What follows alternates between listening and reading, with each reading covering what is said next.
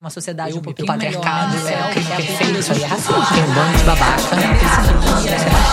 Ódio das mulheres. Eu acho que o deboche é muito bom. Calma-se. Tem gente que gosta, tem gente que se identifica. Senta direito, garota.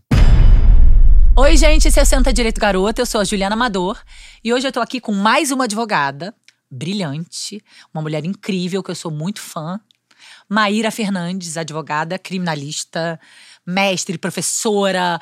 Eu acho que você também é uma referência no direitos humanos. Seja muito bem-vinda. Muito obrigada, É Juliana. É um prazer. prazer enorme estar aqui com você. Maíra, me conta um pouquinho da sua história. Um pouquinho não, tudo da sua história. Quero saber tudo. Bom, minha escolha pelo direito é é uma história boa de contar. Porque eu não tenho ninguém do direito na minha família. Uhum. Minha família é toda de artistas. É, meu pai é autor teatral, meu irmão é músico, um, um grande Mas eu acho que essas É. conversam, né? A profissão de Ah, atriz. total, de total. Eu sou atriz e advogada. Não, imagina, tem que, tem que ter, tem que ter um, né, primeiro a falta de vergonha de entrar em cena, porque senão, imagina, você tem que saber sustentar numa tribuna. Aquilo- a tribuna é algo altamente artístico, Muito. né? Assim, a gente usa até um figurino, É, tem que usar uma beca. é verdade. né? Então, assim, tem todo um, sem dúvida alguma, tem todo um glamour aí artístico. E, mas enfim, a minha família é minha mãe cantora, meu irmão músico, meu irmão é um dos fundadores do Bloco do Céu na Terra, Que Daniel máximo. Fernandes. E, e assim, nin- ninguém do direito na família, ninguém. E um belo dia eu dançava na época, eu dançava profissionalmente. Uhum. E eh, estudava num colégio tradicional aqui no Rio de Janeiro, mas dançava, sempre conciliei o colégio, que era Uhum. super hard, assim, com a dança. E Qual minha era mãe colégio achava. Era Santo hard? Agostinho. Ah, o meu também. Então, e aí é, conciliava, então saía, imagina, no meio da tarde pra ensaiar Sim. e tal. Então minha mãe achava que eu ia fazer dança. Né? Meu pai achava que eu ia fazer comunicação, que é uma coisa que eu quase fiz, de fato. Eu cheguei a, a quase colocar a comunicação em algumas faculdades e tal. E aí tava naquela coisa entre dança, comunicação e tal. Um belo dia eu chego em casa e falo, gente, eu quero fazer direito. E aí foi aquele silêncio sepulcral, assim, na sala. O tipo, outro "Ah?" lado. Porque em geral é o contrário, né? A família é tradicional e a filha fala: Eu quero fazer. Quero ser Teatro. atriz, É. quero fazer teatro. Eu falei, hã? Teatro? Aí o. É, é, direito. direito, que absurdo. Aí, direito, aí o meu irmão. Coisa assim, careta. Nossa, careta, exatamente essa frase. O meu irmão virou assim: Nossa, mas que careta. Maravilhoso. Aí a minha mãe, mas de onde é que você tirou isso? Muito bom. Aí o meu pai, minha filha, a gente vai te apoiar no que você decidir. Falei, tá bom. Aí minha mãe, mas e a dança? O que você vai fazer? Você vai conciliar? Falei, mãe, se der, é ótimo, Aham. concilie, mas se não der, tudo bem, eu dou um- uma pausa e fica como hobby e tal. E aí, assim foi. E foi muito engraçado. Claro, eles sempre apoiaram absolutamente tudo. A decisão pelo direito veio depois de eu def- defender a Capitu na escola Ah, na escola. que você vê né, a importância desse tipo de trabalho Sim. nas escolas, assim, né? A gente, eu adoro Dom Cosmurro, assim, um livro incrível. E ai de quem me disser que a Capitu traiu o Bentinho, porque eu acho que não traiu. Ah. Acho que é tudo uma alucinação da cabeça dele. Mas a gente fez um super trabalho, assim, a gente foi procurar laudo psicológico é, do Bentinho para dizer que ele sofria síndrome de Édipo, porque nas passagens tais, tais e tais. E assim, eu adorei fazer aquele trabalho e aquela Investigativo. defesa É investigativo, de maravilhoso mesmo. defesa, não sei o quê. E, e da própria sustentação, eu amei aquilo. Eu falei, ai, eu quero ser advogada. E então decidi que ia fazer direito, né? Ainda, mas ainda um pouco na dúvida, confesso, entre comunicação e direito. Uhum. Então, eu, mesmo tendo passado para direito, é, como eu tinha colocado para começar no segundo semestre, porque ia fazer um intercâmbio que não rolou, eu ia ficar seis meses sem fazer nada. Eu falei, ah, vou trabalhar, né? É, e aí meu, meu pai falou assim, ah, tenta achar um trabalho que seja intelectualmente estimulante, né? Meu pai é super intelectual Sim. e tal. Aí eu falei, bom, então, beleza. Apareceu um emprego maravilhoso que foi numa assessoria de imprensa, uma super imprensa, uma, su- uma super assessoria de imprensa. Aliás, foi uma, uma coincidência interessante, porque eu fui ligar para um amigo meu para pedir, que o pai dele era o dono dessa assessoria de imprensa, para perguntar se não tinha uma coisa para um freela, assim, de férias, né, desses seis meses. E ele estava justamente me ligando para poder dizer que tinha uma vaga e que precisava de alguém safo, alguém, sabe, antenado. Não, É, e você é uma comunicadora, né? Eu- você se eu comunica muito acho- bem. Obrigada, eu acho que sim. É, e aí, eu, ele, enfim, casou super bem. Era pra eu ter ficado seis meses, é uma super né, assessoria, né? Posso falar também, porque tem um Claro. orgulho, a Impress, Porter Novelli. Uhum. E era para eu ter ficado seis meses, fiquei dois anos.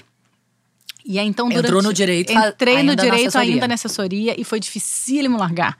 Eu fiquei super na dúvida, assim, porque eu já amava tanto a parte de assessoria mesmo, de escrever, das pautas e tal, das sugestões de pautas, assim, várias coisas legais aconteceram lá enquanto eu estava lá. É, quanto trabalhar nos eventos, né? Que para mim, assim, era uma coisa também super mágica. Eu trabalhei em vários eventos bacanas. Então eu fiquei muito na dúvida. Só que eu pensei, sim, chegou no limite, né? Eu tinha que ou estagiar Uhum. né, no direito, porque eu já eu estava nesse tempo conciliando o trabalho na Impress com as aulas Sim, na já faculdade. Já estava quase no segundo Já ano. estava no segundo, quase no segundo ano. Quando estava né, nessa hora de ter que decidir entre estagiar ou não, eu pensei, bom, eu como é, com a faculdade de direito eu consigo ser jornalista. Mas eu, com a faculdade de comunicação, eu não consigo ser Ser advogada. advogada. Então, deixa eu terminar o direito, que qualquer coisa, se eu quis- se, se quiser mesmo ser jornalista, É eu. muito disciplina de Santo Agostinho. Pois- Pois é. A gente termina tudo. a Pois gente é, vai a até o fim. A até o posso até mudar. É. Mas eu vou Vamos fazer. até o fim. Então, eu fui pro direito, mas aí me apaixonei pelo direito também. Porque aí comecei a estagiar é, em várias coisas ao mesmo tempo, né? Assim, fiz é, estágio em tudo que você puder imaginar. Na defensoria pública, que eu me Sim, apaixonei. Que é apaixonante. que Eu é acho que apaixonante. talvez o, o único lugar que ainda balança meu coração. É, é muito legal. Fiz estágio na Defensoria Pública, no Ministério Público, então eu conheço o lado de lá Sim. também, entendeu? É por dentro. Sim. Fiz estágio no Ministério Público Estadual e Federal. É, fiz estágio na Procuradoria do Estado. Fiz estágio onde você podia imaginar bem. de tudo. É, no, no, num escritório de advocacia civil também, de um super advogado.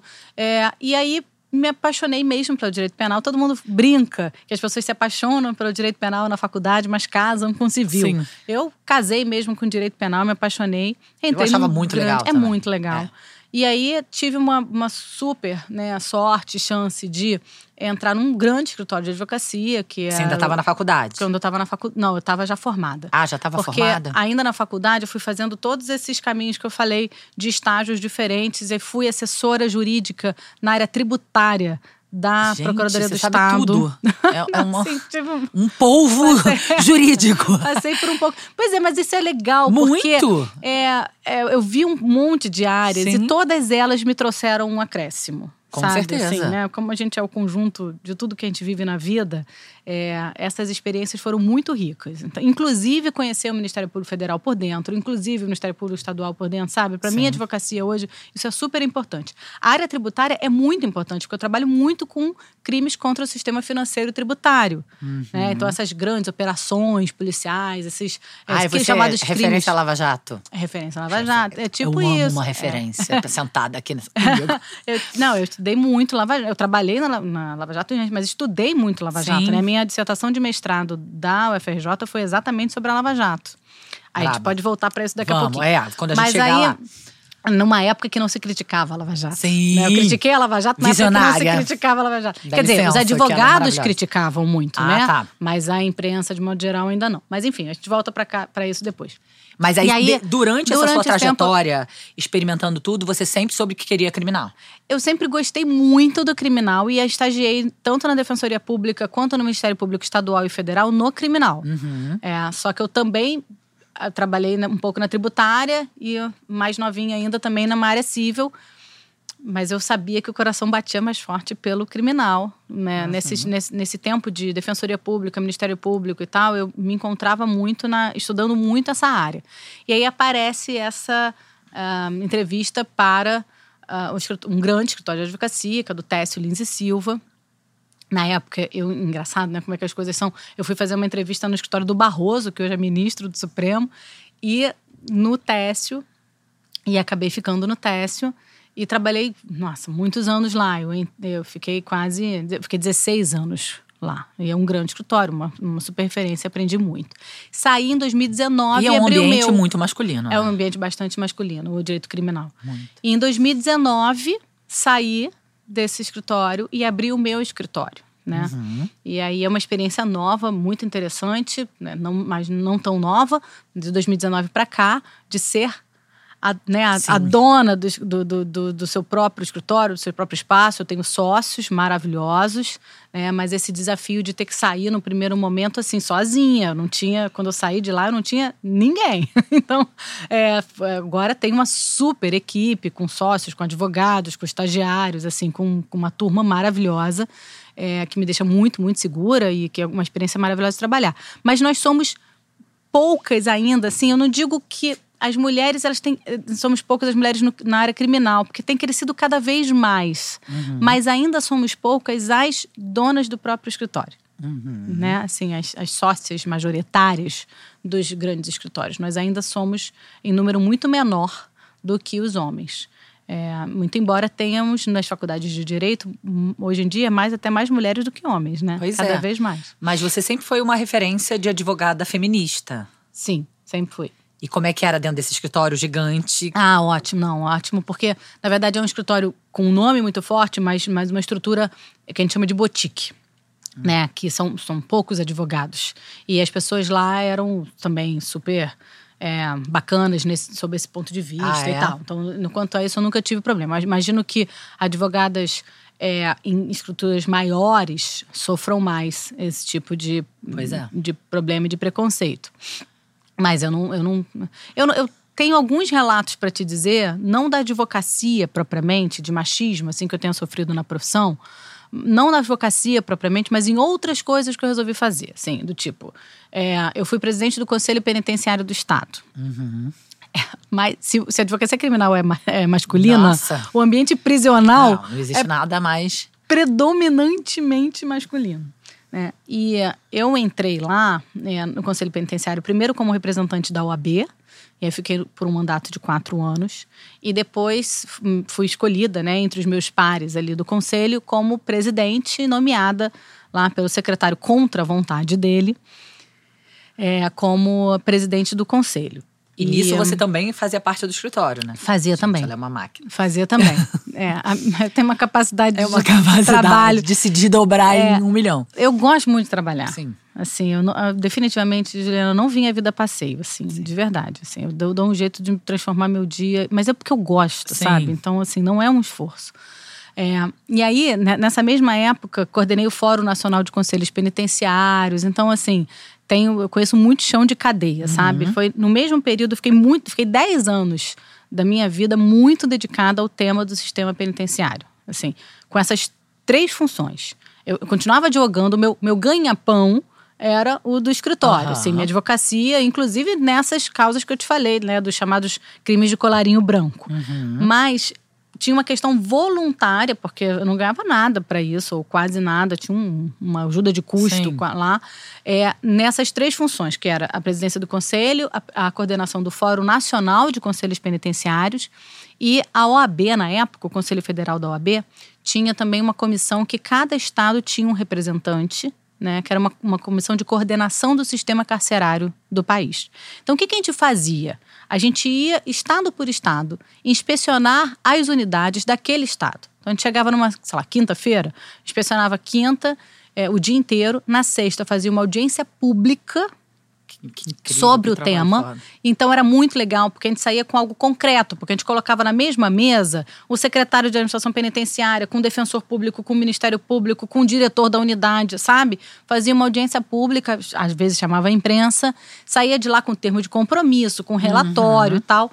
E isso foi uma experiência muito bacana durante também alguns quatro anos, mais ou menos, é, que me deu uma visão de sistema penitenciário Brasil. Né? Posso te dizer que, na verdade, são, as unidades são muito parecidas entre si. É, a mesma, né, mesmo sistema falido, mesmo cheiro, né, inconfundível assim de entrar numa unidade prisional, mas me deu essa coisa de, de inspecionar mesmo, de conhecer chão de cadeia, né, assim. E, e aí, nesses ambientes, imagina, eu era muito novinha. Eu entrei no, no na, na, presidência do Conselho Penitenciário, eu tinha 29 anos. Caramba. Então, assim, uma mulher quem é nova. Essa, é, quem é assim, essa mulher é, entrando aqui na nossa. Então, assim, foi uma experiência muito interessante. E o Conselho Penitenciário, pra você ter uma ideia, quando eu entrei, era um órgão de 90 anos que nunca tinha tido uma mulher na presidência, Sim. sabe? Ali, é, eu realmente, às vezes, eu sentia um, um certo machismo, assim, É, o, o, secretário de administração penitenciária na época, por exemplo, é, ele tentou diminuir o meu mandato, sabe? Ele tentou mandar, fez um, um pedido para a Procuradoria do Estado para diminuir o meu mandato. Aí a Procuradoria explicou: olha, não tem como, é mandato é publicado em diário oficial, ela só sai dali se ela praticar crime. Né? Então, mas tentou, pegou no meu pé, tentou fazer de tudo. É, teve uma vez que eu fui falar com ele é, sobre a revista íntima vexatória nas mulheres é, que, iam que, iam visitar. Né? Porque quando um quase homem. sempre mães. Quase sempre mães. Mas, na verdade, todas as mulheres da vida do cara visitam, sabe? Diferentemente da mulher. Eu costumo dizer que quando a mulher é presa, ela fica né, numa espécie de cemitério de mulheres vivas, assim, abandonada à própria sorte. E se tem alguma visita, é de uma mãe. É de uma mãe, mas se ela tem uma mãe ou uma irmã, normalmente está cuidando do filho dela Sim. lá de fora, entendeu? Então nem sempre consegue visitar, porque já está com essa dupla função aí. Em compensação, o um homem, quando é preso, todas as mulheres Chocante. da vida dele visitam. É a mãe, a sogra, a mulher, a amante, a, assim, todas as mulheres da vida dele, a irmã. E, mas enfim, é, uma vez eu fui falar sobre essa visita íntima e falar com ele, olha, é um absurdo, é vexatório, porque as mulheres, para quem não sabe, a visita, in, a revista, revista íntima, íntima, a revista íntima ela é feita com a mulher tendo que se abaixar, se agachar, fazer força, né? Gente né? Como se fosse céu. fazer uma necessidade uhum. fisiológica. É, despida inteira, assim. Então, é uma coisa muito forte. Às vezes é, tem que se agachar em, na frente de um espelho, sabe? Então, é uma coisa horrorosa. E eles fazem isso com mulheres de idade, assim, né? Com é qualquer violento. pessoa. E aí eu fui falar isso pro secretário de administração penitenciária, que, que era um horror aquela revista e que não precisava, porque a, a própria secretaria já tinha um body scan, um, uhum. um scanner que não funcionava, uhum. né? E, e tinham outras formas. Você basta você revistar o preso, por exemplo, depois que ele volta da visita, você pode fazer outro tipo de visita. E ele virou e falou assim: vocês mulheres não vão aos ginecologistas, não tem que abrir a perna? Bizarro. Não sabia nem por onde começar. É. Né? Então, de fato, assim, ser mulher num ambiente predominantemente masculino já me causou assim alguns, né, assim do tipo de chegar uma reunião, alguma coisa assim nesse ambiente prisional, falar: "Mas você?" Assim, mas com essa cara, com essa carinha, né? Eu já ouvi essa coisa, inclusive, de criminalista com essa carinha. E eu fiquei pensando, mas qual a cara que tem que ter uma pois é. criminalista, é. né? Mas, mas assim, na advocacia, eu acho que eu não tenho nenhuma história para contar. Eu acho que porque talvez pelo fato de eu ter sempre trabalhado em, em escritórios muito respeitados Sim. e tal, é, foi me dando um pouco essa é, esse espaço assim de um pouco mais respeito, sabe? É, assim, é, deu para impor melhor, impor né? um pouco mais, um pouco melhor, porque de modo geral e, e enquanto eu era mais nova, trabalhar num escritório que tem, tinha um homem também, assim, é. a coisa. Porque, não sei se você tem, né, concorda comigo, muitas vezes os homens não respeitam a mulher, mas o homem que está Sim, é, né, perto dela, entendeu? Então, seja um marido, seja Sim. um chefe, seja um pai. Isso aí. Né? Então, como eu, eu. Talvez isso tenha ajudado a eu não sofrer do tipo, quando ia numa delegacia lá com papel timbrado lá do escritório, novinha, entendeu? É, evitar né, receber uma cantada Sim. escrachada, como muitas advogadas sofrem, porque tinha lá o tal uma do time. É, do homem. Entendeu? Em alguma, talvez seja isso, Sim, assim. Provavelmente. Não dá para dizer, mas talvez seja. Mas aí continua a sua trajetória brilhante. Então, aí, pois é, e aí eu saí em 2019. Você queria, era o seu sonho ter um, um escritório só seu? Ah, em algum momento passou a ser. É. Né, assim, não, claro que não, não era quando eu entrei no escritório, mas em algum momento eu comecei a querer o meu voo solo, assim, digamos assim. E, e aí eu saí é, em 2019 e veio o furacão Neymar, que a gente estava é, falando um pouco antes. Ter que falar sobre isso. Você falou que queria falar sobre isso, a gente pode falar. E aí é, veio realmente foi um furacão. Blá, blá, e, é. Mas aí logo depois veio pandemia. Uhum. Né? Então, o desafio de, de né, estar à frente de um escritório na pandemia foi, sim, difícil, mas uma boa experiência também, porque o direito criminal não para na verdade, com pandemia ou sem pandemia, as pessoas continuam sendo acusadas de crimes. Então Sim. a gente foi né, é, crescendo mesmo assim. E, e, eu acabei dando muita sorte em algum aspecto, porque é, justamente por conta da pandemia, tinha muita gente muito, muito boa no mercado é, né, assim, sem estar em algum escritório, ah, entendeu? Tá. Mas o e furacão aí, Neymar foi já no seu veio, escritório, não, você solo? So, é, solo, porque na verdade é, quem me convidou para atuar no, no, processo Neymar foram dois advogados brilhantes, queridíssimos, né, o Salo de Carvalho e o Davi Tangerino, que já eram os advogados Sim. do Neymar. E eles, muito espertamente, sabendo que você era uma referência, uma advogada, mulher, criminalista, feminista. Sim, eles procuraram. Que é, né, o caso você teria um outro olhar.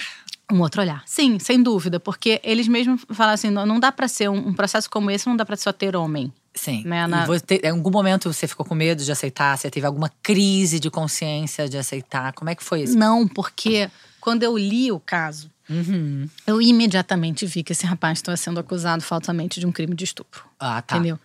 E aí, então, antes de tudo, te, vou ler o caso, vou entender ler o, caso, o que está acontecendo. Entender o caso, o que está acontecendo. Eu falei, uhum. deixa eu ler. A primeira, a primeira coisa que eu pedi para ele foi isso: foi deixa eu ler o, deixa eu ler o caso. Uhum. E quando eu li, ali, porque tava pessoas, fácil de ver fácil que era de ver de, que era de fato uma armação. Uma armação. Mas é que é um assunto delicado, né, Maíra? Porque a gente, senão as pessoas falam o tempo inteiro que as mulheres fazem falsas denúncias. A gente sabe que essa é uma porcentagem exceção. Exceção da exceção, muito pelo contrário. A, a mulher só perde, né, quando ela faz uma denúncia verdadeira, imagina uma falsa. Então assim, é um caso emblemático, né, esse. É. Esse foi um caso emblemático. Acho que mexeu com Não, total. toda a estrutura. Total. Porque primeiro uma grande advogada feminista defendendo o Neymar. Caraca, tipo, deu um tilt. Exato. Alguma é. coisa tá fora da ordem. Eu imaginei na época, eu já sabia, já conhecia o seu trabalho, a gente já tinha tido uma ligação, eu já te, a gente falei para você, a gente vai chegar lá. A gente teve uma ligação de muito afeto, né? Porque nós duas uhum. já vivemos um luta, um luto de perder um filho. Então eu já tinha maior carinho por você. E aí quando rolou, eu falei, opa, mas peraí, algum, é. algum motivo ela tem para ter aceitado isso aí. É. Você sabe que essa é uma coisa interessante, porque é, todo, todas as pessoas têm direito à defesa. Sim, né? assim, isso a gente Todo sabe. mundo tem direito à defesa. É. Mas eu tenho uma régua. Hum, eu imagino. A minha régua é a, é a, seguinte pergunta: Eu vou ser uma boa advogada para esse caso? Uhum. E isso depende de eu estar, né, para este tipo de crime, de eu estar confortável com a defesa. Hum. Né? Assim. Mas a sua régua tem a ver com a sua ideologia? Para crimes de crimes sexuais, crimes sim. contra mulheres, sim. Sim, eu imagino. Entende? Porque assim, eu teria muita dificuldade de defender, por exemplo, um, eu já defendi um homem acusado de abuso sexual da filha mas eu estava absolutamente convencida de que esse homem não praticou esse abuso sexual da filha. Se eu tivesse alguma dúvida, eu talvez Sim. tivesse muita dificuldade de defender, uhum. porque eu tenho filho pequeno, porque você então, confunde um pouco Resumindo, você ali, só entende? entra num caso desse se desse, você tiver certeza tiver da inocência. certeza da inocência do cara, sabe? Porque eu tenho que estar confortável para defesa. Então, assim, é, mas obviamente faço aqui a ressalva: todo mundo tem direito à defesa, ele Sim. vai arranjar um bom advogado para ele, mas esse advogado não não, não vai serei. ser você. É, é. E tudo bem, né? Entendeu? E tudo bem. Então, é, eu já tive, por exemplo, para um determinado caso, eu fiz cinco reuniões com um cara só para poder pegar a causa, sabe? Assim, porque eu para saber se eu estava confortável ou não confortável. Uhum. Então, é, no caso do Neymar, quando eu peguei o processo ali eu vi na cara, porque as pessoas não conhecem as provas dos autos Sim. e do processo. E eu não posso falar delas. E a imprensa né, não mostra e nem é para mostrar, porque o processo é sigiloso. Uhum. O que eu posso dizer é que quando eu peguei, quando eu falei para eles assim, eu quero dar uma olhada no processo. Eu vi na cara que tinha elementos ali que aquele crime não tinha acontecido. Né? E são elementos que sequer apareceram na imprensa. E não aparecerão porque nós não mostramos e nem iríamos mostrar, né? Porque a gente teve uma, uma atuação muito discreta. Talvez outros advogados tivessem ficado dando entrevista, doidado. Vocês não mostraram para quê? Para não chamar a atenção desse. Não, porque o processo é sigiloso Sim. e a gente acha que tem que ser mesmo, sabe? Então, eles também, por incrível que pareça, apesar dele ser um cara muito famoso, eles também são muito discretos na relação na imprensa, em termos de entrevistas e tal é, para a imprensa, assim, sabe? Uhum. Então não quiseram também mostrar e, enfim, o fato é que quando eu li aquilo ali, eu falei, bom, gente, aqui tem elementos muito fortes para defesa, né? É, pode deixar, Davi Salo, tô confortável. E eles me chamaram, olha só, o mesmo argumento que pode ser utilizado para poder dizer, ah, eles só te chamaram, olha a forma de dizer, uma coisa é dizer, ah, eles só te chamaram porque você era feminista. A outra forma de você dizer é que bom que eles te chamaram É. você sendo feminista. Porque eles chamaram justamente porque eles não queriam fazer uma defesa machista. É. E quase todos os processos de estupro são defendidos pelos advogados do acusado de uma forma machista, Sim. entende? E esse poderia ter sido mais um. Assim, a gente tinha inúmeros elementos para usar em relação à moça, por exemplo. Não usamos nenhum. Sim. Por quê? Porque não faz a menor diferença. Menor, sabe? Eu não tenho que falar dela para dizer que um crime não aconteceu. Sim. Então, assim, o que a gente viu em alguns outros processos, né, que circularam por aí, assim, não faz a menor diferença quantos parceiros sexuais a mulher teve na vida. Não faz a menor diferença se ela Tem posta foto foto, de biquíni social, é, ou não tem pelada. foto de biquíni, ou tem foto pelada. Assim, uma prostituta pode ser vítima de estupro. Óbvio. Então, se uma prostituta pode ser vítima de estupro, pouco importa a vida sexual da mulher, sabe? É, o que a gente precisa, é, de modo geral, trabalhar ali para poder entender é se tem elementos de fato para reforçar a palavra dela, né? Ou se tem elementos para gerar uma dúvida razoável, né, concreta, de que aquela palavra possa não ter validade. Como é que funciona isso? Acho que é um papo interessante de dizer. Por que, que eu acho que uma mulher advogada, eh, como eu sou, pode defender um acusado de um crime sexual é, com uma perspectiva feminista? Feminista. É, porque ela não. A, a diferença para a advogada que tem essa perspectiva para a advogada que não tem é que a advogada que tem essa perspectiva não vai atacar a mulher. Então, se o sujeito chega para mim e fala, é, por exemplo, um caso de, sei lá, Lei Maria da Penha, que é para eu ficar atacando a mulher em relação a um monte de coisa, eu não vou conseguir fazer. Entende? Eu não, eu não sei fazer isso Sim. sabe? E na maior parte das vezes a gente não precisa de fato disso. Agora, isso não significa que eu não possa trabalhar outras provas. Um crime sexual pode ter câmera filmando alguma coisa, Claro. pode ter laudo médico legal Aham. que você possa trabalhar, é, pode ter uma mensagem antes ou depois que ajude né, a compreender como é que aquilo ali né, aconteceu e, e em relação à reação dela, né, num momento anterior, num momento é, posterior, algo que seja útil. Pode ter uma testemunha que tenha com quem ela tenha falado ou que tenha visto ela numa determinada situação e isso possa, pode ser incompatível com determinada reação que ela diz ter tido. Você pode pegar incongruências entre a fala dela em determinados depoimentos, porque, claro, ninguém espera que a pessoa repita ipsis literis a, Sim. a coisa que falou, mas se muda completamente, pode né, ter um porquê. Tudo isso são provas técnicas. São provas Se ateve aos fatos Aos e não fatos. a, a Né? moral dela, A que é o moral. costume. É o costume. Então, assim, de modo geral, as- assim, eu costumo dizer que realmente, assim, a palavra da, é importante que a palavra da vítima tenha esse peso maior, como Sim. hoje tem, tá? Assim, as acusações elas começam nesse tipo de crime com uma palavra da vítima pesando mais. E é importante que assim seja para garantir que a mulher se sinta confortável para procurar uma delegacia, que essa delegacia seja um ambiente confortável para ela, né? Que, que, tenha um acolhimento, que não julgue ela naquele primeiro momento. Então, não tenha lá um policial dizendo, é, foi estuprada, mas o que, que você estava fazendo É. andando na noite na rua sozinha, sabe? Como uma cliente minha que foi fazer um exame, é, uma, uma vítima de estupro foi fazer uma perícia no Instituto Médico Legal e a perita diz- de- perguntou assim, mas você bebeu? E ela falou, bebi. Aí falei assim, ah, vocês bebem e depois não querem ser estupradas. E aí ela não, não queria, né? Então, assim, é, tem que ter um ambiente acolhedor, etc. Agora, é, você pode ver se essa palavra da vítima ela vai guardando coerência com os outros elementos Sim. probatórios dos autos, entendeu? E aí você vai fazendo a confrontação. E aí pode ter sim casos, como eu já tive mais de um, que você vê com, incongruências tais que levam a crer que aquela palavra não é verdadeira. E normalmente, para não ser verdadeira, como é muito excepcional, né? Como não é a regra, É. ela tem que ter um porquê na maior parte das vezes, né?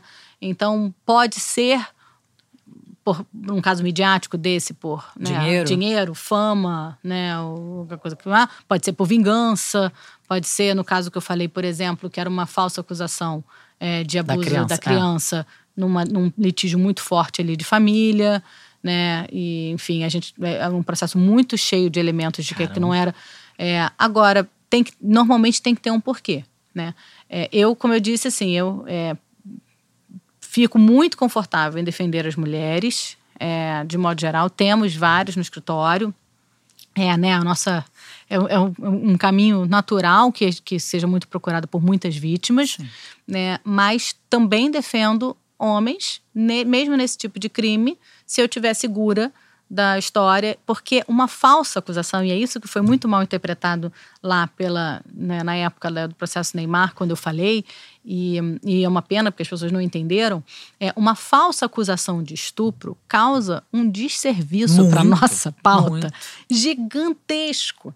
Entendeu? Porque aí, daqui a pouco, quando vem outra acusação, fala: ah, tá vendo? É Sim. É mentira. E pode não ser.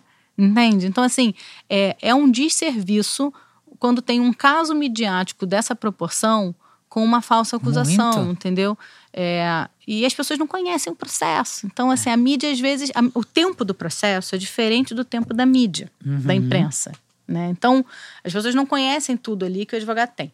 Mas, ainda sobre esse caso, tem uma coisa que eu acho que eu gostaria de falar, que eu não falei na época, e já que você está me dando essa oportunidade, já que a gente falou aqui fora antes é que eu achei um, muita injustiça, assim, de algumas mulheres, mas não todas, tá? Porque as pessoas acham que eu sofri uma avalanche de mulheres, mas não foi bem assim, não. Porque outras, mu muitas mulheres ficaram do meu lado também, né? Mas outras, tantas, infelizmente, me atacaram.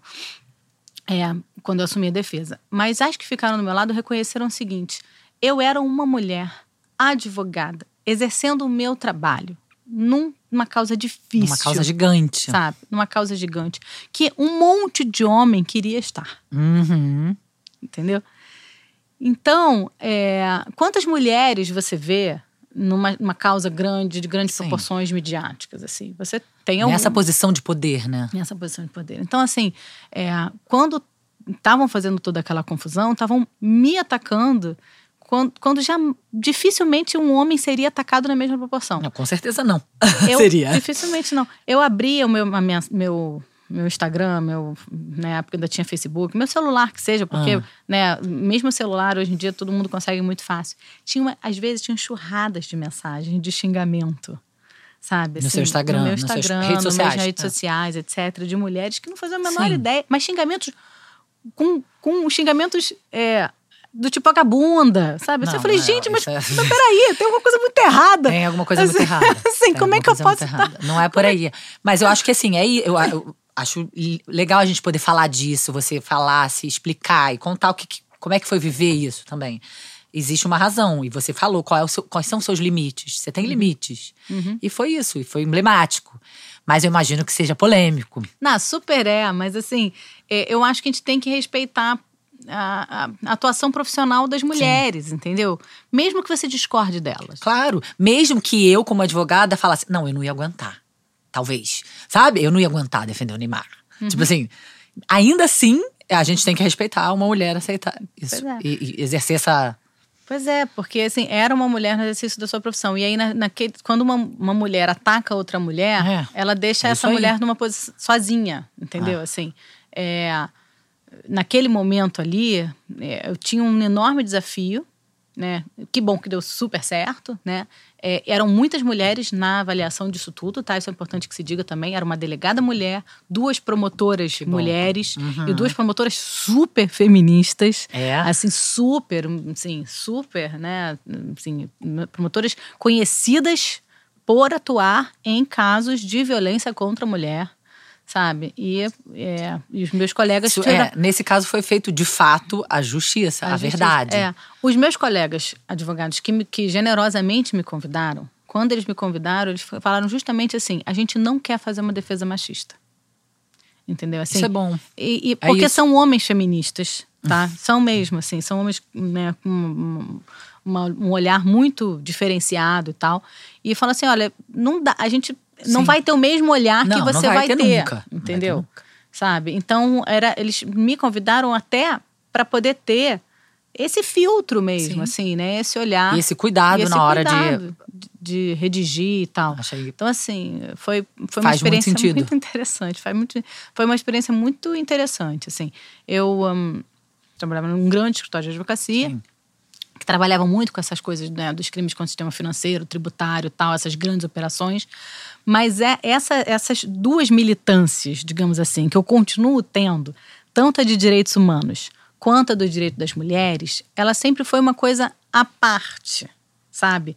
É, da, do meu dia a dia do trabalho profissional. Então, uhum. eu, é, embora eu fizesse uma ou outra ação pro bono, né, assim, de graça, é, né, relacionada a essas pautas. Então, por exemplo, eu já tinha defendido mulher algemada na maca do hospital por aborto mal sucedido, sabe? Assim, aí Sim. foi, ela foi, ela não, né, teve uma hemorragia, foi procurar o hospital. Ajuda no hospital. E aí foi, ficou presa no é. hospital. É. Né, que é um absurdo. Até essa semana mesmo escrevemos sobre essa questão do sigilo médico, né, do absurdo que é um médico denunciar é uma mulher chocante. que chega aos seus cuidados.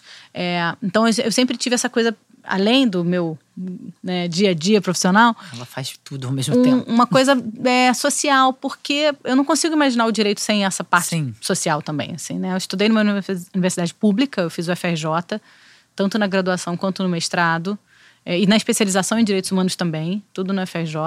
Então eu sinto que eu tenho que usar um tempo da é, minha advocacia para uma visão política retornar social, uma visão política sim. social. Eu sinto que eu, eu tenho Você que usar uma parte para obrigada para poder retornar para a sociedade aquilo que afinal de sim. contas eu, eu né, recebi. E você combatia muito violência obstétrica na, né, no, no, nos presídios, nas sim, unidades Ana. prisionais, é, que é muito, sim, é muito é, é, é, uma coisa muito assim, eu fico muito emocionada, porque é realmente uma população que é ignorada, né? Porque uma coisa é a gente pensar em direitos humanos dos velhinhos, das é. crianças abandonadas em situação de, mas assim, preso, é, parece que as pessoas têm um ódio mortal, não querem que tenha dignidade nenhuma. É. Então assim, essa pauta é muito, acho incrível, muito fascinante e tabu, né? É. Eu fiz uma pesquisa sobre mulheres encarceradas com a Luciana Boatê uhum. e outras duas Luciana grandes. Luciana Boatê que me deu moção de louvor e reconhecimento. Ah, parabéns! merecido! Amo. É, que sei que esteve aqui também, é, né? já esteve duas vezes. Então, é, a gente, ela, eu era a presidente, ela era minha vice-presidente no Conselho Penitenciário. E quando eu assumia o, o, o, Conselho Penitenciário, eu me comprometi em fazer justamente algum trabalho para mulheres encarceradas. Já que eu era a primeira presidente naquele espaço masculino ali, Sim. do sistema prisional, eu falei, bom, eu tenho que fazer um olhar para as, mulheres. mulheres. E a gente fez uma pesquisa com outras duas grandes pesquisadoras também, toda a equipe era de mulheres. É, e fizemos um diagnóstico aqui de quem é a mulher presa, né? E foi uma pesquisa que me impressionou muito. Aprendi bastante, com, como toda pesquisa acadêmica né, deve ser, porque eu comecei a pesquisa com uma impressão e terminei ela com outra. Em que sentido? Algumas, algumas, alguns dados se, né, se comprovaram, do tipo, quem é o perfil? Jovem, negra, pobre, uhum. com dois ou três filhos, né? Assim, algumas até mais. Mas um dado me impressionou. É que eu achava que as mulheres entravam no mundo do crime por amor ou por medo dos seus companheiros. Uhum. É, porque eu tinha ouvido alguns relatos de mulheres assim, ah, me apaixonei por um traficante, uhum. sabe? Assim, ou então, ah, é porque ele sabe onde eu moro e sabe onde não, é que meus filhos estudam, não, eu não é. podia dizer não. Sim. Então eu achava que era por causa disso. E a pesquisa mostrou que as mulheres entram no mundo do, do crime, especialmente do tráfico de drogas, muitas vezes por uma questão financeira mesmo. Né? É o tal é, fenômeno da feminização da pobreza. Né? Então, assim, as mulheres, na maioria chefes de família, como se diz, né, responsáveis integral ou parcialmente pelo sustento do, do lar, filhos, dos seus é. filhos e tal, muitas vezes até têm uma ocupação lícita, mas complementam a, a renda, renda, com o tráfico, porque o tráfico de drogas é um, um comércio. Comércio ela não, lucrativo. Lucrativo. E ela não precisa, como não exige essa coisa da violência ou grave ameaça que outros crimes exigem, como roubo, por exemplo, uhum. né? Ela não precisa de uma arma para ser traficante. Ela pode botar um ponto de droga Sim, na, casa na casa, dela. dela. Ela pode apenas levar a droga daqui até ali. Ela pode estar tá grávida. Ela pode estar tá com um bebê pendurado em cima dela e transportar a droga sem, sabe, hum. sem, sem é, que isso mude muito substancialmente a vida dela ali, né? Então, muitas mulheres às vezes eram primárias, né, sem nenhum antecedente criminal, mas falavam: olha, eu trabalhava, sei lá, no lugar XYD, né, como alguma ocupação lícita, mas o dinheiro apertou Ou eu fiquei desempregada e aí eu, o sujeito me, me ofereceu aqui para eu poder levar a droga daqui até ali, eu aceitei e nessa fui presa. E aí o que, que acontece? Quando ela é presa, na maior parte das vezes ela não recebe a rede de apoio que os homens Zero. recebem, entendeu? Então, assim, ela não tem um advogado lá apostos como um, um, muitas vezes um homem tem. Elas ficam nas, nas, posições periféricas do tráfico. Elas não chegam às, às grandes Sim. cabeças. Eu não só conheci chef. uma. Tem chefe mulher? Chef. Tem, tem, mas são poucas. Uhum. Eu conheci uma incrível. Né, ex-chefe, incrível, uma mulher incrível, uma mulher ex-chefe. Ela abandonou ah. porque ela falou: "Eu não quero morrer". Sabe que a vida Sempre é curta. inteligente, as é. mulheres. Então ela foi vendo que ele quer que era uma vida, vida, de risco e provavelmente ia ter uma vida é, curta. Um prazo de validade. O nome dela eu posso, posso falar porque ela tem essa coisa pública de ser ter sido do tráfico e ter abandonado o tráfico. O nome dela era Rose Peituda. Hum. E é Mas ela chegou a ser presa? Foi, foi presa. Presa foi. e cumpriu. Cumpriu, e aí saiu. E aí hoje é, trabalha justamente com é, projetos sociais para que os jovens não entrem no mundo do crime. Porque se você for ver, ninguém é traficante, grande traficante à toa. O sujeito tem que ter um conhecimento de mercado, de negócio, de, de dinheiro, de rede, de poder, de autoridade, de fala é. enorme. Então, quando você pega essas características e usa né, para o bem, digamos assim, você se torna também um líder carismático. Com certeza. Um bom palestrante. É um líder, né? É um líder. líder é líder. Então ela, Agora, onde você vai jogar essa energia? É. Então, uma experiência potente. muito interessante. Essa, essa, esse tempo foi muito interessante de trabalhar. Eu trabalhei muito com egressos do sistema prisional. Né, nessa, pessoas que viravam a página da sua vida aí para recomeçar. Eu acredito muito na possibilidade Sim. da pessoa refazer a vida. É muito emocionante, né? Muito. Eu imagino que você tenha se emocionado muito de ah, vivenciar muito. isso. Há várias histórias. Que é possível transformar, né? Ah, é, é, possível. Várias histórias, várias histórias de chorar. Eu sou super sensível, né? Uma manteiga derretida, várias histórias. Nenhuma que o sujeito nos procurou, eu fazia uma, uma ação pro bono pro Afroreg. E aí ele tinha visto um programa do Afroreg na televisão e foi procurar lá o programa de empregabilidade deles. Só que para poder entrar nesse programa tinha que estar tá kit com a justiça, né? Não, não podia estar devendo pena. Então eu, ele foi lá e falei, olha, você está foragido. Uhum. Foragido, ninguém vai te arrumar emprego, cara. Sim, para você poder arrumar um emprego, você vai ter que se entregar. Aí ele falou, a senhora me entrega? falei, meu amigo, eu tô mais acostumada a soltar as pessoas do que prender. Mas, assim, tudo bem, se é isso, é, é isso que você quer? É isso que eu quero. Aí, então fomos lá, eu despachei com o juiz, consegui que ele voltasse para o mesmo regime que ele tinha fugido, que era já difícil, porque ele tinha fugido do semiaberto, mas em tese teria que voltar para o fechado. Sim. Mas aí eu consegui, olha, eu apresento ele, ele volta para o semiaberto. E o juiz concordou. Então tá bom. Fui lá, apresentei, a mulher dele estava grávida. Então, na hora da despedida, do tudo, eu falei, gente, esse homem vai desistir já já. Mas não, foi lá, se apresentou, no dia seguinte eu fui lá visitar ele. E eu achei que ele fosse falar, doutora, tô arrependido de estar aqui, que me tira daqui, é? por que, que eu fiz isso, me tira daqui e tal.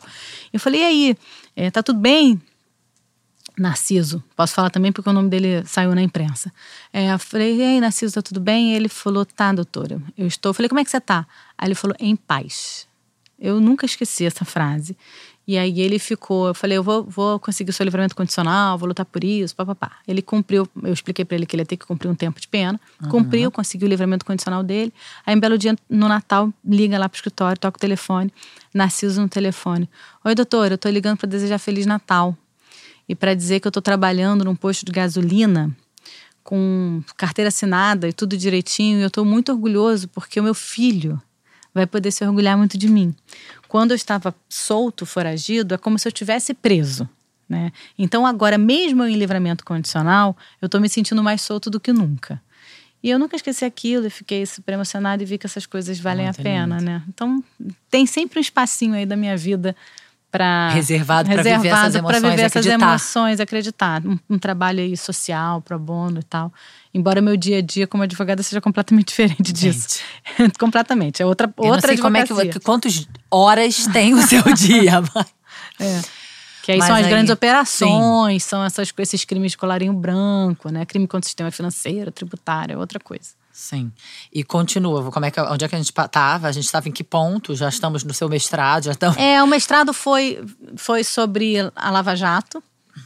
eu concluí em fevereiro de 2019 e eu estudei a fixação da competência da Lava Jato na vara de Curitiba. Uhum. E para poder mostrar, processualmente falando, que aquela vara lá do Sérgio Moro Uhum. nunca seria a competente para julgar Lava Jato. Então, já naquela época, eu é, né, identifiquei aquela, a suspeição do Moro, estudei a suspeição do Moro, a, essa, essa formação de um, de um maxi processo assim, da, da Lava Jato. É, com uma concentração absurda de processos, todos numa única vara, né, de um super juiz, Uhum. é, que obviamente era uma, uma forçação para mostrar. É como se, é, se tivesse sido fabricada, e essa expressão que eu uso, né, jurídica e mediaticamente, para poder dizer que aquela era a única ou a melhor forma de se, re- de se resolver a corrupção do país, entendeu? Então, é Sim. uma A salvação. a salvação, sabe? E aí teve uma- um papel da mídia muito importante nisso. Eu faço esse estudo também é, da relação da mídia com a Lava Jato. Sim. né? E, inclusive, é interessante que depois, anos depois, a É. imprensa tenha feito lá alguma Algumas vezes isso aconteceu na história, né? É. Eles E- fazem a cagada e depois eles. É. E, e aí foi, isso foi muito antes dos julgamentos no Supremo, do, da, da competência. Então, assim, acabaram. Hoje em dia, né, muitos desses excessos da Lava Jato são já apontados Sim. pelos julgamentos. Mas você já tinha feito isso lá na sua feito, tese de né? mestrado. É, de mestrado. Foi muito legal fazer o mestrado. É, eu entrei no mestrado. Você tem essa mesma paixão nesses crimes de colarinho branco? Tenho. Te- Jura? Tenho, tenho. Porque eu fico é toda diferente. derretida quando você conta essa história, né? Do Narciso. Eu fico, ai, realmente deve ser incrível. Mas essa. É. Acho que. Você acha que não, mas de- sabe por quê? Porque olha só. as é, é, não são empresas que cometem crimes, né? São pessoas. Sim. Né? Então, é, primeiro você tem que ver que, é- que um processo como esse pode destruir Sim, a vida de uma prejudica pessoa. um monte de gente. Não E- só. e ba- um monte de gente. Um monte. Né? Porque as denúncias são super genéricas, amplas, botam um monte de gente lá, um monte de gente que às vezes não tem nada a ver. né? Então, assim, as famílias são destruídas, as empresas quebram. Né? Uhum. Assim, nem todo mundo tem a mesma capacidade financeira para Então, suportar tem paixão nos aquilo. crimes de colarinho claro que tem paixão nos nos crimes de colarinho branco. Especialmente porque eu me apaixono muito pelos meus clientes, assim, de modo geral, sabe? Assim, eu tenho, eu acabo fazendo uma relação muito bacana com eles. É, e, e eu acho que eles se sentem confortáveis comigo. Fico com essa impressão. Porque eu gosto de pegar no colo mesmo, sabe? Assim, de abraçar. Porque quando a pessoa procura uma advocacia criminal, ela está no pior momento da vida dela. Sim. No pior, ela não imaginava responder aquilo, não, sabe? Nunca. Ela tem o risco de ser presa. Tem coisa pior do que você achar que você vai ser preso, entendeu? Então, assim, é, É um hoje em momento dia, vulnerável. é né? muito vulnerável. Hoje em dia, a pessoa ser presa é a mesma coisa de estar colocando ela com risco de vida, gente. Sim. Porque o nosso sistema penitenciário é um horror. é, Muito uma, violento. é muito violento, sabe? É, com muitas doenças. Imagina, tuberculose, Uhum. enfim, um monte de doença respiratória. Então, assim, ser preso hoje significa risco de Sim. vida para qualquer pessoa. Ainda mais eu conhecendo o sistema assim. Uhum. É, e aí, uma coisa que eu acho que eu gosto de fazer na minha advocacia, que eu, eu me apaixono pela minha advocacia como um todo, então, para qualquer tipo de, de, de crime que a gente vai trabalhar, é porque eu gosto de ouvir, sabe? Para você poder ser um- uma boa advogada criminalista, um bom advogado, você tem que saber ouvir. Eu falo isso sempre. Porque as pessoas não estão acostumadas mais a ouvir, Juliano. Sim. É, acho que pela velocidade da informação, essa coisa das redes sociais, tudo muito, muito rápido. As pessoas não param e sentam. E aí, então me conta, É. sabe? É tudo acelerado. É tudo. A vida. A vida. É, eu sei. por- Eu sei porque aqui, quando a gente para e fica uma hora se olhando no olho. É bom, né? Ah, não, a gente fica. É uma terapia, a gente sai apaixonada. é. Porque, assim, quando que na vida a gente ia ter tempo, essa vida que a gente tá vivendo, a gente ia ter tempo pra se olhar é. e você me contar da sua vida assim, olhando no olho, sem ninguém interromper. É muito bom. E aí, assim, para ser é, criminalista, você tem que saber ouvir. Uhum. Então, eu parto do pressuposto de que eu tenho que ouvir bem o meu cliente, eu tenho que estar ali para acolhê-lo, a hora que for. Ele vai me fazer a mesma pergunta dez vezes? Vai, tudo bem. Assim, tá tudo bem, eu tô ali para isso também, sabe? É, então, eu, eu gosto sim da advocacia. E essa advocacia, dessa, dessas grandes operações, ela tem uma uma, uma coisa interessante, você fala, ah, como é que faz seus olhinhos brilharem? Porque tem as teses que você tem que desenvolver, né? Então, quanto mais complexo é o negócio, quando você desenvolve a tese, quando você pega o pulo do gato daquilo uhum. ali, sabe? Ah, tipo, eu acho ah, uma já delícia. entendi tudo, é por aqui que eu é vou e aí te que dá. Eu, vou. eu acho uma delícia. Eu tô sempre aprendendo coisa nova. Um caso é completamente diferente do outro, sabe? Então, é, às vezes eu preciso entender determinadas questões de mercado, sabe? Procurar alguém que entenda mais disso do que eu. Eu vou lá e ligo e falo, escuta, me explica aqui é, sei lá, esse fundo de, de investimento XYZ uhum. e tal. E aí, sim, a gente aprende o tempo todo. Eu gosto de tudo que eu faço na advocacia criminal. Não, não, não consegui. Hoje em dia, eu já tive a minha dúvida lá atrás, né? Eu acho até que eu poderia ter sido muito feliz também na comunicação, Sim. sabe? Mas hoje em dia eu não tenho a menor dúvida de que minha vocação é ser advogada criminal. E engraçado que as pessoas é, falam assim, quando eu era mais novinha, assim, falava assim, mas minha filha, você é tão inteligente, por que, que você não faz um concurso? assim, como se fosse, né, sei lá, menos ser é. advogada, né? Minha filha, vai, vai ser juíza, vai ser promotora, vai ser. Né? E eu assim, o único concurso que eu faria. É a defensoria. Defensoria. é o único que eu faria seria a defensoria. Porque, assim, juíza eu não conseguiria ser porque eu gosto de ter lado.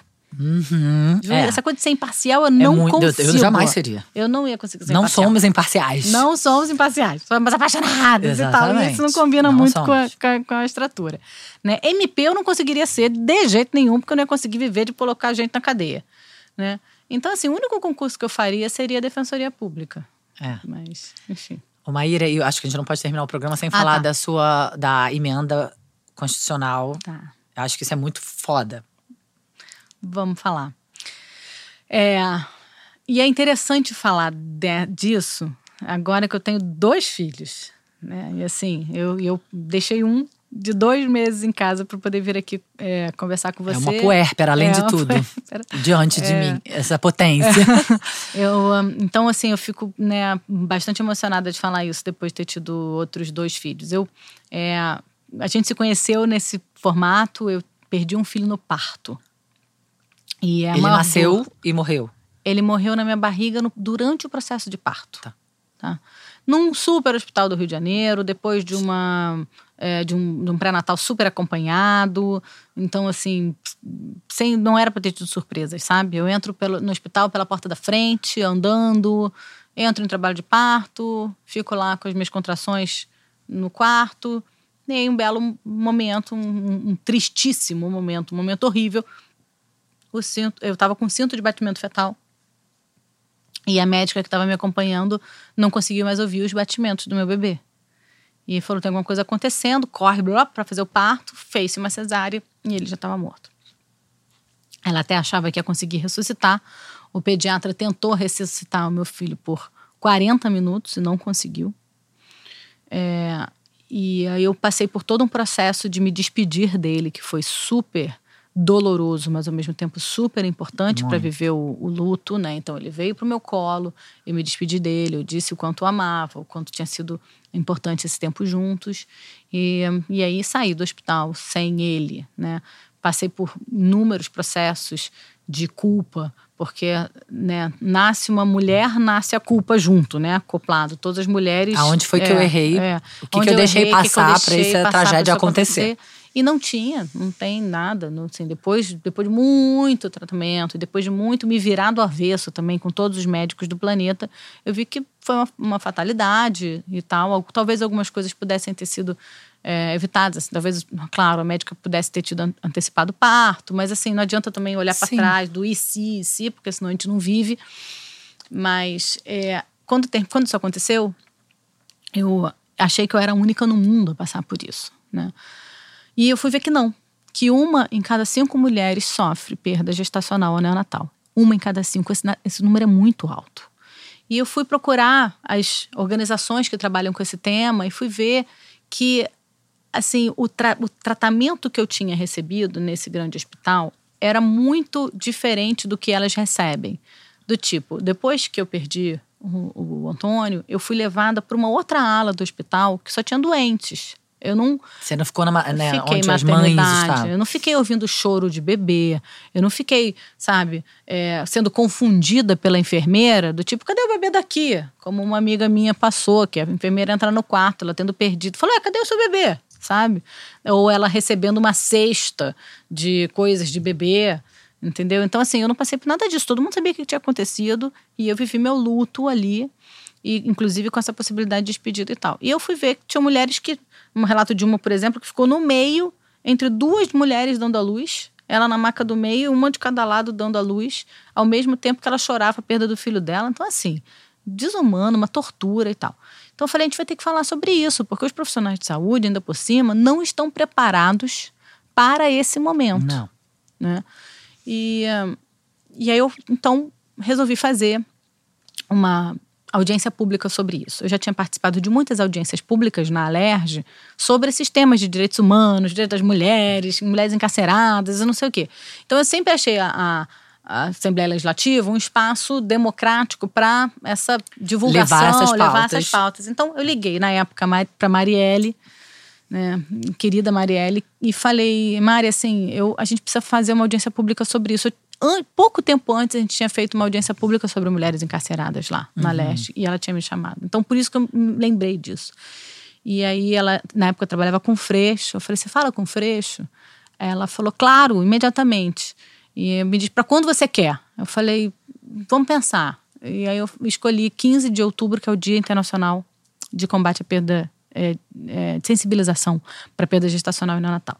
Nessa audiência pública, encurtando a história, a gente chamou todos os profissionais de saúde que lidam com isso no Rio de Janeiro. Então, secretário municipal de saúde, estadual de saúde, é, diretores de unidades materno-infantis, uhum. enfim, todos os profissionais de saúde e as tais organizações de mulheres enlutadas, como a do Luto à Luta, que existia na época, e algumas outras. Né? E cada mulher dessa ia apresentando essa sua dor e a sua questão para os profissionais de saúde que estavam ali em audiência pública para ouvir. Né? De novo, essa tal dessa minha coisa de, de, de que a pessoa tem que saber ouvir. Sim. E o resultado dessa audiência pública foi um, uma emenda à Constituição do Estado do Rio de Janeiro. Então, nós mudamos a Constituição do Estado do Rio de Janeiro, que tem um processo, inclusive, super difícil de fazer, tem que ter mais uma votação, papapá, para poder prever licença maternidade e paternidade em caso de, em caso de perda gestacional e neonatal porque as servidoras do estado do Rio de Janeiro não tinham essa licença. Então, uma, uma professora, uma PM, enfim, uma profissional do estado perdia o bebê, tinha que voltar a trabalhar no dia seguinte. A nossa, essa emenda constitucional também previu que a mulher, em caso de perda, em caso de, do bebê ir para UTI, ela só conte a licença maternidade com a, com a, saída do bebê. Muito bom. E, e uma, trouxe uma série de conscientizações. A gente, na época também, eu traduzi um documento da Organização Mundial de Saúde com as recomendações em caso de perda gestacional e neonatal para os profissionais de saúde nesse momento. Então, tem que informar a mulher, por exemplo, se ela quer fazer o exame da placenta, que pode ser muito importante para evitar uma segunda perda. E se ela não fizer naquele momento, ela não guardar a placenta naquele Sim. momento, ela não consegue. É, tem que perguntar se ela quer se despedir, se ela quer ter algum ritual com o bebê. Então, tem uma série de, de, de, de recomendações que nós entregamos a todos esses profissionais e depois passaram a constar numa cartilha da é, do Ministério da Saúde, que essa foi uma outra etapa que eu fui né, jun, via Instituto Fernandes Figueira é, para poder filho fazer. Morreu no Fernandes Figueira. Putz, desculpa, sinto muito, não sabia. É, é, e é porque é, é uma referência, é uma né? Referência. Na, no, no, no, no, no, tratamento das mulheres. Assim, depois eu quero ouvir o que, que aconteceu com você. Então a gente fez essa emenda constitucional para mudar a Constituição do Estado do Rio de Janeiro a gente fez essa cartilha é, dos profissionais de saúde. A gente fez uma, um outro projeto de lei é, que primeiro mudou via resolução do próprio Tribunal de Justiça e depois via projeto de lei que mudou também uma, uma legislação estadual para que na, na certidão de óbito hum. venha o nome do bebê. É, porque quando eu fui pegar a minha certidão de óbito do meu filho, estava lá Natimorto de Maíra Costa Fernandes. E eu fiquei muito injuriada com isso, porque ele tinha nome, tinha sobrenome, tinha demorado um tempão para poder escolher. E eu queria que o nome dele constasse ali. É um detalhe. Sim. Mas, mas tudo é um, naquele é momento. Tudo é símbolo. Tudo, tudo é símbolo. símbolo na naquele vida. momento, tudo né, fica mais difícil. Então a gente também mudou a, a legislação para isso. Mas, sem dúvida, o que mais me orgulha é essa. E eu fui fazendo várias pequenas é, coisinhas, assim, tipo, falar sobre o assunto, entrevista, palestra em, é, assim, na Perinatal, por exemplo. Perinatal realizou um super evento com vários médicos e lá fui eu falar sobre a perda gestacional e neonatal para poder é, preparar Educar os profissionais. Os profissionais de saúde. Alguns outros, alguns outros serviços públicos de saúde também já dei palestra. Eu fiquei um ano dedicada a isso. Assim, um ano vivendo o meu luto dessa forma. Foi a sua forma de sabe? digerir Foi a dor, de transformando digerir. literalmente em luta. Em né? luta. Em luta porque e luta para pessoas que eu assim é, não conheço. Muito provavelmente esses profissionais que eu dei palestras ou que eu conversei sobre isso ou que eu chamei lá para audiência pública não vão repetir mais uma, sabe, uma, uma atitude insensível diante de uma perda gestacional neonatal. Né? Depois de ter ouvido Sim. a gente falar sobre isso. É, e as mulheres que têm essa licença hoje, né, provavelmente não sabem a origem dela, né? Então, é, pelo menos é um, um alento saber aí que a gente diminuiu uma injustiça, porque eu não consigo imaginar.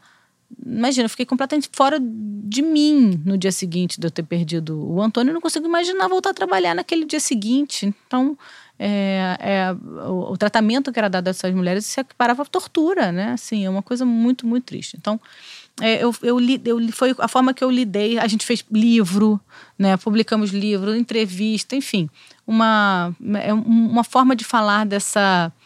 In, in, é, dessas mulheres sociedade e, e, principalmente profissionais de saúde, né? É. A lidar com a morte. A, a gente não fala não disso. Fala. A gente não fala de a morte. gente não fala. E aí a gente fala muito, ah, você vai lá, o bebê vai nascer. É. A gente não fala desses. Não. É, quando dá, quando é, não é bem sucedido. A é. gente não fala. E essa dor é uma dor muito invisível. Né? Que foi o, o, o que eu, eu me lembro que eu falei isso para para Marielle, assim, sabe? Como é que nós, feministas, não estamos falando dessas mulheres invisíveis? Assim, eu estava acostumada a falar da, das mulheres invisíveis lá da, da prisão, Sim. né? Que também são invisíveis. Mas fato é que essas também, porque é, elas não falam, elas não contam, sabe? Elas têm vergonha, não se fala sobre isso, é tabu. Muito. Então, assim, eu, eu achei que precisava falar.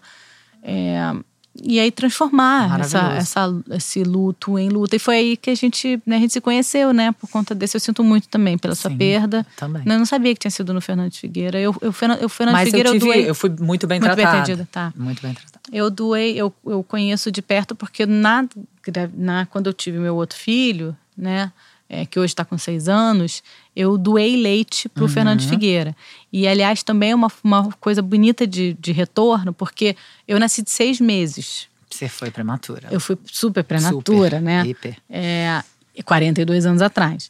Então, naquela época, não, não existia o banco de leite, era uma forma né, muito diferente do, do, do, que é hoje. A minha mãe, como eu tinha nascido de seis meses, não tinha leite, não conseguiu né, desenvolver leite na época. Então, ela ia no, no Fernandes Figueira para poder pegar leite para mim todos os dias para me alimentar. E aí eu fiquei muito feliz quando eu tive o Rafa de poder doar leite para Fernandes Figueira também. Eu, eu Lindo. fiquei bem emocionada disso, assim, foi bonito. E então eu tenho uma, uma particular, né, assim, boa impressão desse Sim. instituto que é tão sério, assim, mas... É, é muito bom. Eu, eu, assim, apesar de toda a dor... Imagino. Eu tenho, assim, é, eu fui muito bem tratada, as enfermeiras da UTI, entendeu? Você descobriu lá?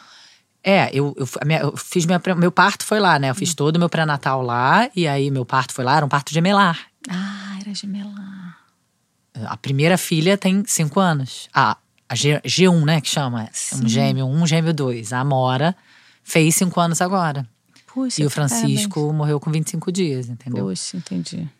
Foi isso. Mas ele, eu achei assim, bem. De, tudo foi. Toda a condução de todos os profissionais de saúde foi bem, assim, bem. Nossa, sensível. deve ser muito difícil essa, esse sentimento. É né? a maior loucura Sim, do planeta. Porque você, você ganhou uma e, e perdeu o outro. É a vida e a morte pulsando Nossa. dentro de você. É muito. É, deve ser é muito como se você não tivesse espaço para sentir nem muito amor, nem muita dor. É bem louco. Imagino. E talvez seja muito difícil processar o luto. E, e assim, as pessoas também é, não tenho essa sensibilidade de conseguir processar. Ah, mas pelo menos você mas tem amora. Imagino. Imagino, nossa, deve ser muito. Porque eu ouvia, assim. Quando você ainda pode engravidar de novo. Você pode engravidar é. de novo. Né? Você ainda pode engravidar de novo. Né?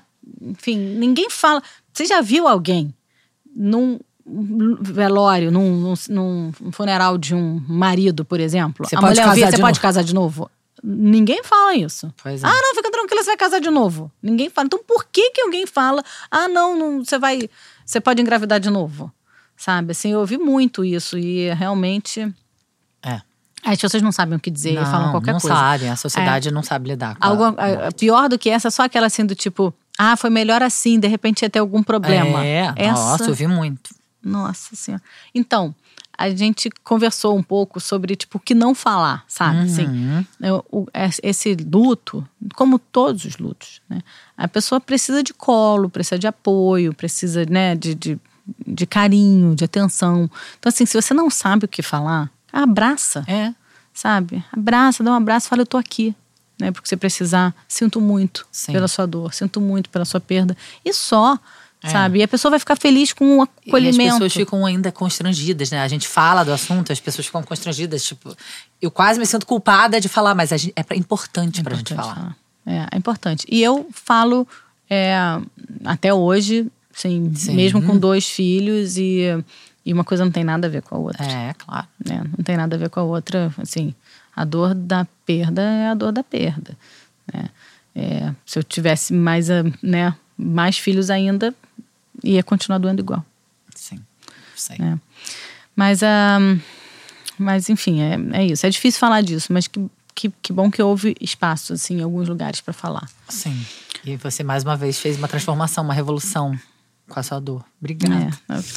Tem mais alguma coisa que você queira falar, além desse furacão de. Não sei, eu, eu assim, eu acho. Nesse momento, você tá com um bebezinho de dois É. meses. Eu acho. Ai, tem. Tem. É, acho que duas coisas. Uma, eu, eu achei bacana a gente falar um pouco né, sobre essa minha coisa da vida profissional, como advogada criminalista e tal, porque você tem um público muito feminino e pode ter nesse público aí as estudantes de direito, sabe? E eu gosto muito de mostrar para elas que elas podem ser também no direito que elas quiserem, sabe? Porque a área criminal ela é muito masculina. Muito. Então, volta e meia, quando eu dou palestra, alguma coisa assim, vem uma menina e fala assim pra mim: Ai, puxa, eu adorei te ouvir porque é, eu, tava, eu sempre gostei de direito penal, mas eu estava fazendo, sei lá, direito civil porque eu tinha medo, Medo. de não conseguir fazer o direito penal, sabe? Então, não existe essa do, do que, né? Assim, você pode ser o que você quiser. É, eu acho que isso é um recado que eu gostaria de dar para algumas meninas, mas de papo que, que acho que a gente pode deixar para uma próxima, se a gente não conseguir terminar hoje, é essa dificuldade de conciliar e como é difícil para a mulher a maternidade e a profissão ao mesmo tempo, né? Como a gente se sente culpada É em, em, em uma hora ou outra. Veja, se eu tô muito com meu filho, vivendo assim aquele momento tipo mãe, Sim, fusionada total. é, eu fico culpada de não estar me dedicando ao trabalho. Se eu me dedico ao trabalho e eu tô conciliando as duas coisas, eu faço audiência, mesmo agora com o bebê com dois meses, mesmo na, na maternidade eu já atendia telefone. Então, assim, eu, eu, eu já fiz audiência, já fiz reunião, já fiz um monte de coisa. É, se eu tô muito no trabalho, aí eu vejo, sinto culpa, tipo, ai meu Deus, eu não estou com meu filho aqui nesse momento. E eu já fiz reunião com ele amamentando, Sim. assim, sabe? Porque não aparece, até ela fica só aqui, né? Então ninguém sabe que tem um bebezinho aqui. É, e, e esse ninguém sabe também, muito, muito É. significativo, assim, eu, por uma escolha, não divulguei a minha gravidez. né? Então muita gente nem sabia que eu Sim. estava grávida, de repente só soube que eu tive um neném. É, porque eu fiquei com muito medo de perder né, cliente ou de né, perder não os que já estavam continuariam certo mas de não ter novos clientes se soubessem que eu estava grávida sabe É, e é um, é um medo que nenhum homem nunca, Nunca. Isso é uma terá violência, na né? vida Porque né imagina, pra que que você precisava sentir isso? É, mas eu senti muito fortemente, assim. E aí eu tô super feliz de ver que isso acabou não acontecendo, né? Tá, tá super, as Não, coisas estão imagina fluindo. você, uma advogada do seu tamanho, ter medo. tive. E aí eu fico imaginando se eu, tendo toda a estrutura que eu tenho, Pois é. tive esse medo, imagina, né, quem não tem, não tem esse, né, esse suporte, essa equipe, né, né tudo no escritório está super rolando, tá, né, funciona, porque eu tenho um monte de gente.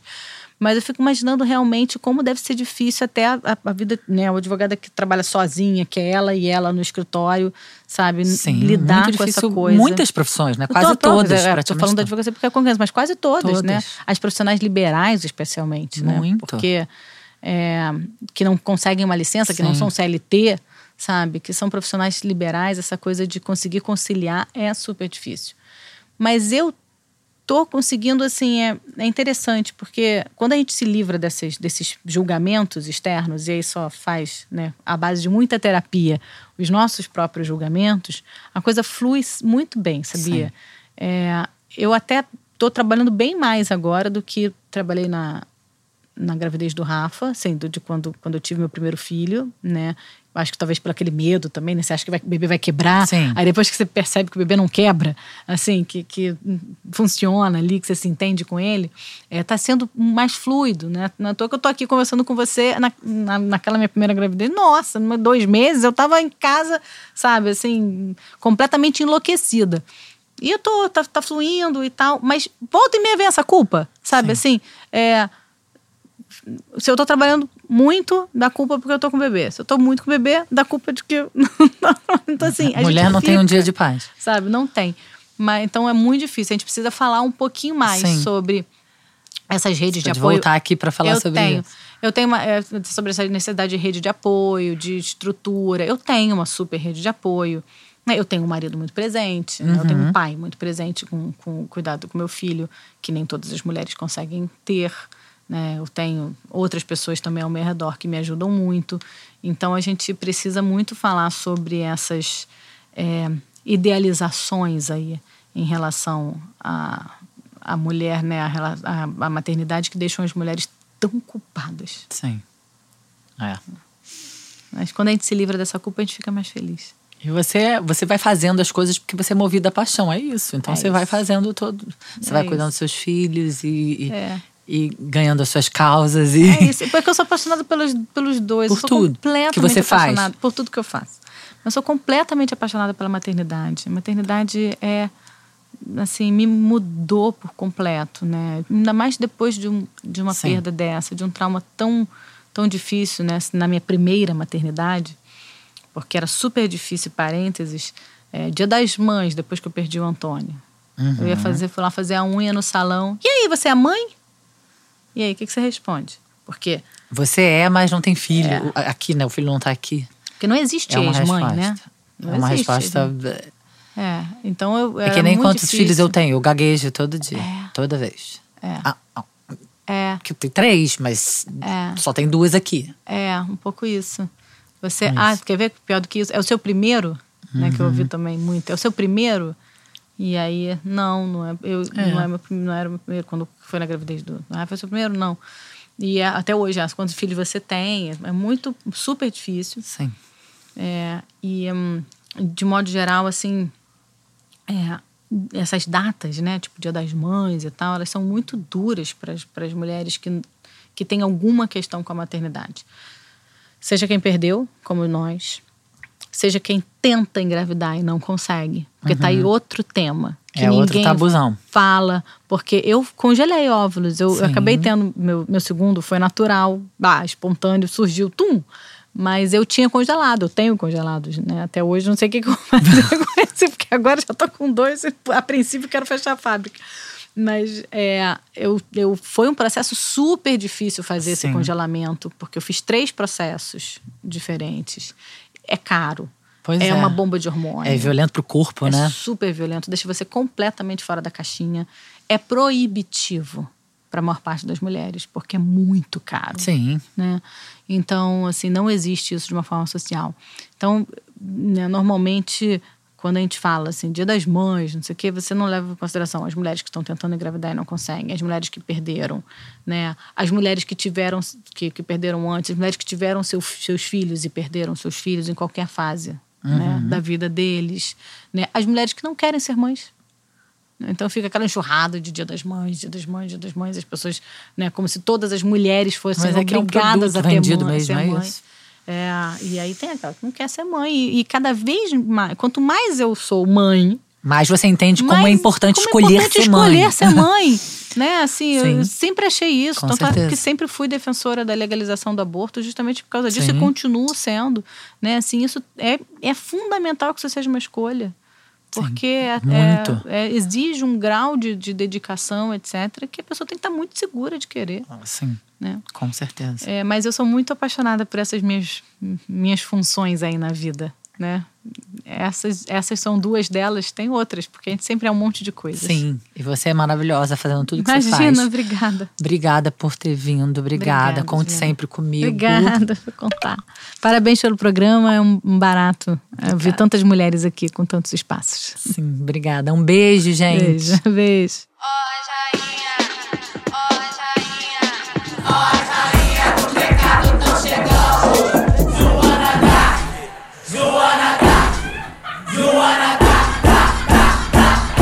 Senta direito, garota.